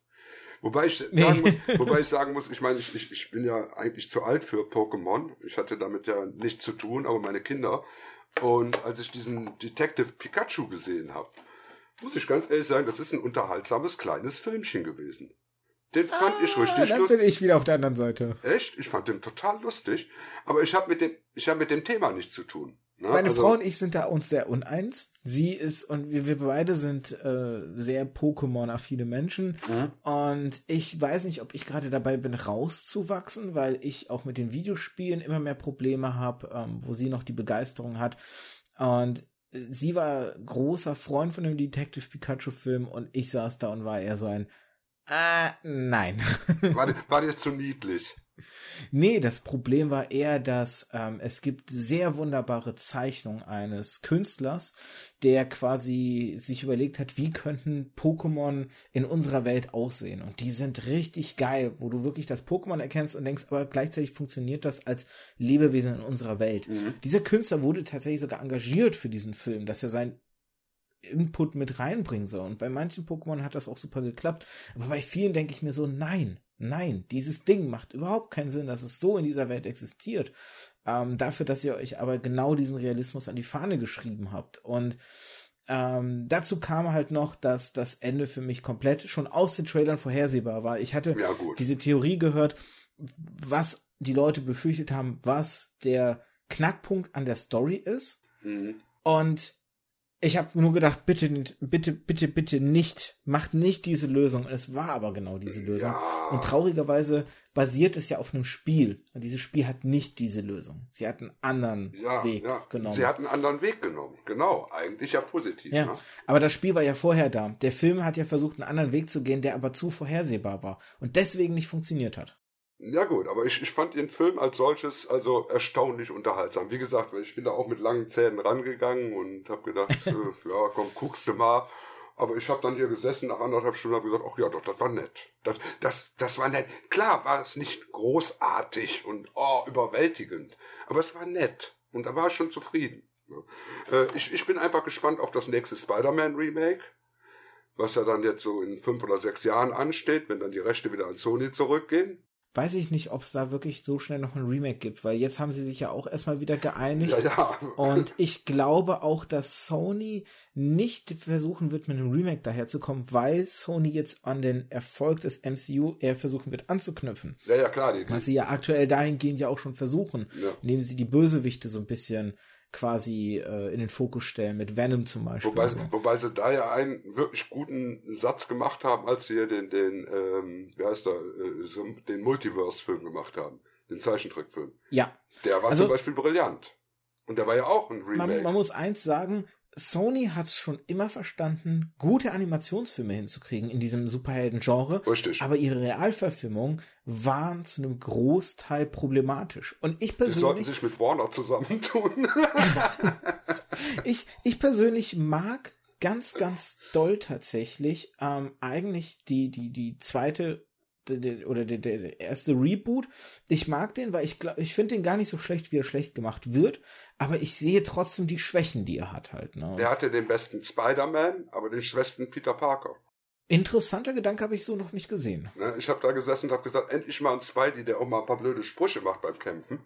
Weil das kenne ich so seit den 70ern. dass Spidey muss Ja. beim Kämpfen auch ein paar blöde Sprüche mal machen. Hm. Und selbst wenn er eins auf die Nase kriegt, dann hat er immer noch einen blöden Spruch drauf. Aber der Peter Parker war mir zu ausdruckslos. Ja. Ne? Und der neue Peter Parker, der ist genial. Also der, der Holländer, der Kleine, der ist ja, ich finde den richtig klasse. Ich, ich, liebe diesen neuen Spider-Man-Film, den Far From Home. Nicht die Spider-Man-Szenen, sondern die Peter Parker-Szenen. Ich habe, ich habe, ich habe mit ihm ein Problem. Ich weiß nicht. Echt? Also ich mochte ihn, ich mochte ihn damals in Civil War. ähm, Civil War. Ja. Da hat er für mich super funktioniert, weil er da auch so schön diese Sprüche klopfend. Mhm. Und in seinen beiden Solofilmen fand ich dann, dass er, dass das nicht geschafft hat, 120 Minuten zu halten. Die, das, was er in Civil War präsentiert hat, hat er für mich in beiden Solofilmen nicht durchgehend geschafft zu produzieren.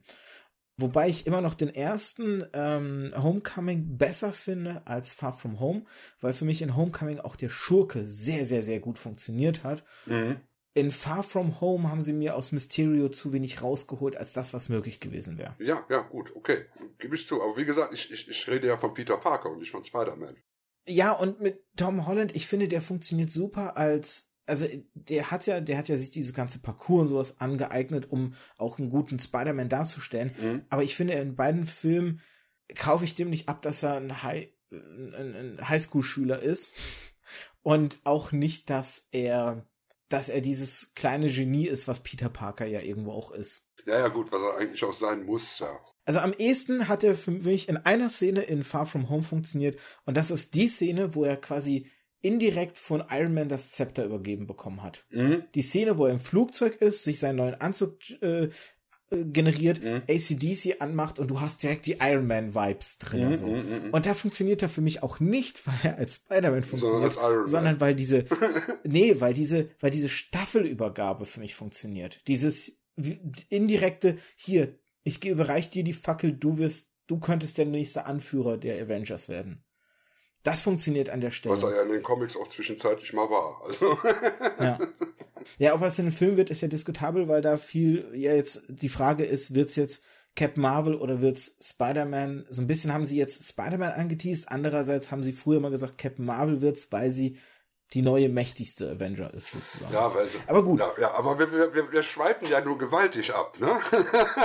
Darf gerne auch sein, ja. das gehört ja auch so ein bisschen mit dazu. Das ist das, ist das Nerd. Aber die Kristallkugelfrage bleibt trotzdem. Ich, ich habe da jetzt gar nicht großartig recherchiert, was an Remakes auf uns zukommt, muss ich dir ganz ehrlich sagen, weil das ist ein Thema, wo ich immer sage, oh Gott, schon wieder eins.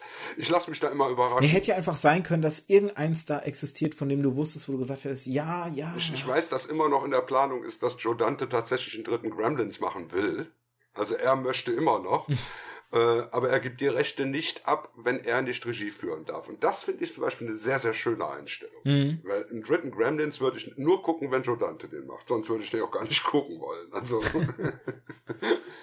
das zum Beispiel wäre eine Idee ich muss gestehen, bei mir wäre es Stargate tatsächlich. Und zwar aus dem Grund, weil ich die Serie sehr mochte, aber den Film nicht gut gealtert sehe. Und mhm.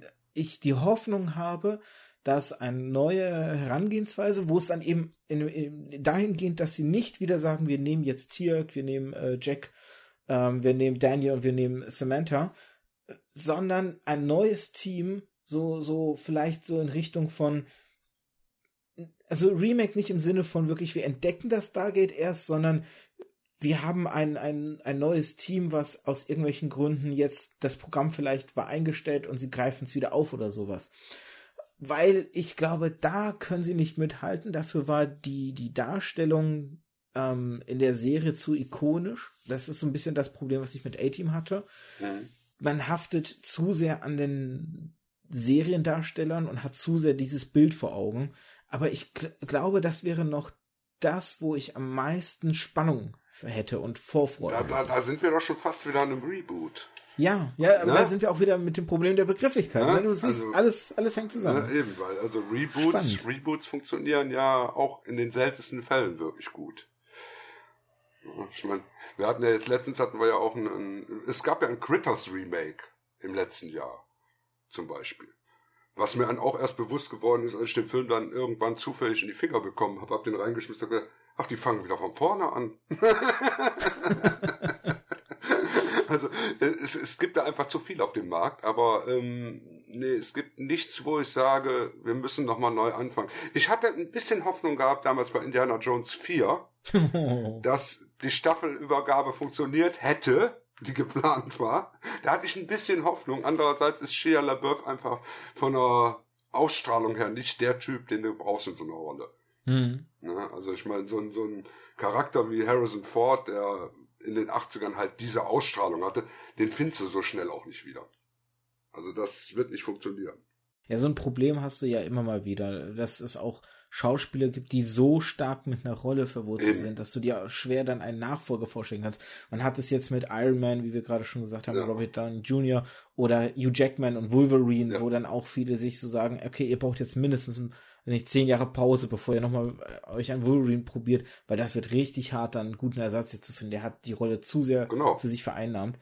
Wobei es auch wieder Beispiele gibt, wo es sehr gut funktioniert hat, wie zum Beispiel eben mit ähm, Charles Xavier und Magneto, mhm, mh. wo die ja quasi in ihren jüngeren Varianten gezeigt wurden. Und da hat es, finde ich, mit James McAvoy und äh, Fassbender super ja. funktioniert. Ja, die fand ich auch toll. Also, wie gesagt, ne, die Möglichkeiten sind da, aber es gibt nichts, wo ich sage, ich möchte da jetzt unbedingt ein Remake von haben. Also Exorzist oder sowas? Nee. Lass mal lieber stecken. Außerdem hatten wir da ja schon tausend Remakes von mittlerweile. In meine Lieblingsfilme soll man sowieso nicht remaken und an anderen Filmen, nee, wüsste ich nicht. Citizen Kane Remake wäre mal nett. oh, oh, da könnte man sich dran auch ganz schnell verhindern. Ja, ja, klar. Gone with the Wind. Erfolgreichste Film aller Zeiten, den Remaken, ja. der Heidewitzka. Ja, das, die Möglichkeit ist da. Ne? Also das Geld wäre da, die, äh, die, die CGI wäre da, um jetzt die Schlachtszenen ganz toll rauszuheben. Dann vor allen Dingen die, die diversen Rassismusansätze könnte man ganz neu aufbauen. Mhm. Und nicht so, wie sie in den 30ern waren, denn also guck dir Gone with the Wind heute an, das ist ein verdammt rassistischer Film, also. ja. Und bevor jemand da draußen meckert, äh, weil ich gerade gesagt habe, erfolgreichster Film aller Zeiten. Ist er. Natürlich der Disclaimer, inflationsbereinigt Genau. ist er noch immer der erfolgreichste Film aller Zeiten. Den wird auch so schnell keiner übertreffen. Ja, aber wenn man natürlich die Inflation mit einrechnet, ist er das schon lange nicht mehr. Der lief ja teilweise, hier in Düsseldorf lief er, glaube ich, drei Jahre ununterbrochen Ja. damals. Also, Das hast du heutzutage nicht mehr. nein. Oder du hast so, so dumme Spielereien wie mit Endgame, wo ja dann irgendwie drei Szenen nochmal hinzugefügt Ja. werden, um den nochmal ins Kino zu bringen, damit man unbedingt äh, hier äh, Titanic vom Thron stoßen schafft noch oder so. so lächerlich, ne? So absolut lächerlich. Ja, das, also, war, das war wirklich ein bisschen, ein bisschen albern. das war eine gut. große Peinlichkeit von Marvel und Disney. Aber die haben ja viele große Peinlichkeiten in den letzten Jahren gemacht. Ich werde die Folge ja unter dem Titel stellen, sollte nicht der Anspruch eines Remakes sein, ein besseres Werk oder eine bessere Story als das Original zu sein. Und ich glaube, für mich würde ich jetzt heute nach dem Gespräch beantworten, nein, das ist nicht unbedingt der Anspruch, Nee. sondern aus dem Werk eine neue Facette rausholen. Ich glaube, das ist da viel wichtiger. Vor allen Dingen das Zentrum des Werkes behalten. Das Herz des Werkes behalten. verstehen, wo, was es ausgemacht hat. So, Genau, ne? eben. Ne? Denn also wie gesagt, ich sag, King Kong ist das allerbeste Beispiel. Das Herz des Filmes ist die Liebesgeschichte. Das, was den Film ausgezeichnet hat, waren die tollen Special Effects. Wenn du beides behältst, hast du ein tolles Remake. Ja, Ne? Und ähm, so kannst du das auf jeden Film beziehen im Endeffekt. Ja. Wenn du das schaffst, das in, den, die, die, in 30 Jahre, 40 Jahre in die Zukunft zu produzieren. Und ich meine, ich, ich sage ja, äh, 30 Jahre ist so der Mindestabstand, den ich denke, den Remake haben sollte zum Original. Eine Dann hast du Generation. eine neue Generation. Genau. Ja. Du musst mindestens eine Generation dazwischen haben. Nicht alle fünf Jahre ein neues Remake raushauen. Spider-Man. Hüstel, Hüstel. Wobei wir da auch wieder, ne, sind das nicht alles eher Reboots statt Reboots? Das sind Reboots, also definitiv. Ja. Gut. Wenn ihr da draußen noch irgendwelche Remakes kennt, die jetzt gut reinpassen würden oder die wir vergessen haben oder Facetten von Remakes, die wir jetzt zu wenig besprochen haben, dann ne, gerne in die Kommentare damit, schmeißt uns damit zu, das wäre sicherlich auch nochmal interessant und könnte sicherlich jetzt noch einiges weiter besprechen. Wir haben auch deutlich überzogen, aber das musste auch sein. Hat super, hat super gepasst und gehört, finde ich, auch immer ein Stück weit dazu. Und wenn, wenn ein Gast oder eine Gästin auch die Möglichkeit mitbringt, ein bisschen zu überziehen, dann macht es noch umso mehr Spaß. Gebe ich ganz ehrlich zu. Es gebe es ganz ehrlich zu. Es, es macht doch Spaß, über so Dinge zu reden. Ja, ich, ich, ich bin der, ich bin der Gottschalk, äh, der, der Gottschalk unter den Podgästen. Ja, wie Wasserfall reden kann ich auch, aber ganz gut. ja, Da machen wir uns beide nichts vor. Ja. Ähm, ja, beim nächsten, wenn du nochmal ein Thema hast, was interessant wäre für mich, kannst du mich gerne wieder einladen. Ich bin gerne bereit, nochmal vorbeizukommen. Du hast es ja ganz gemütlich hier in deinem kleinen Cast. Vielen Dank. Ja, ich äh, habe ja eine ganze Liste voll. Du Ja. durftest dich ja sogar aus so einer Liste heraus bedienen. Du weißt also, was noch möglich ist. Und das war ja nur ein Ja. kleiner Ausschnitt, was da noch, noch alles äh, an Möglichkeiten wiederum stecken. Mhm. Aber für heute müssen wir leider Schluss machen. Für heute soll es das gewesen sein. Wie gesagt, wenn ihr Feedback habt, gibt es gerne an uns. Ich reiche es auch weiter entsprechend. Ähm, oder meldet euch. Da könnt ihr zwar nicht Feedback auf eine einzelne Folge geben, sondern so über das Projekt allgemein auf iTunes, Spotify oder anderen Kanälen. Feedback direkt könnt ihr dann wiederum auf der Webseite von mir geben. Märchenonkelpodcast.de mit AE natürlich geschrieben. Aber ihr wisst, wie immer, alle wichtigen Links finden sich in den Shownotes. Schaut da einfach rein. Da solltet ihr dann, vor allem auch zu dir, ähm, solltet ihr alles Wissenswerte finden, wenn ihr euch da sagt, ja, da will ich mir jetzt auch so ein paar Podcasts nochmal anhören, worüber er da so alles gequasselt hat. Dann folgt den Links, die sind da zu finden. Und dann würde ich sagen, zum Abschluss lasse ich meinem Gast oder meine Gästin immer das letzte Wort. Hast du noch irgendwas, womit du den, Ja, den Podcast zusammenfassen möchtest auf deine Art? Ich, ich will den Podcast gar nicht zusammenfassen. Das äh, ist eigentlich nahezu unmöglich. Die Arbeit hast du jetzt, wenn du die Shownotes schreiben musst. Äh, ich wollte nur noch mal darauf hinweisen, dass es ganz toll wäre, wenn ihr dem lieben Märchenonkel auf iTunes mal fünf Sterne gebt und da auch mal ein Review drunter postet, weil das hilft gewaltig, um so, sag ich mal, ins Bewusstsein der Leute zu kommen. Also das müsst ihr auf alle Fälle mal machen. Das wäre super nett von euch. Alles klar, da kann ich gar nicht mehr viel ergänzen und würde mich an der Stelle einfach verabschieden. Cheerio! Und tschüss.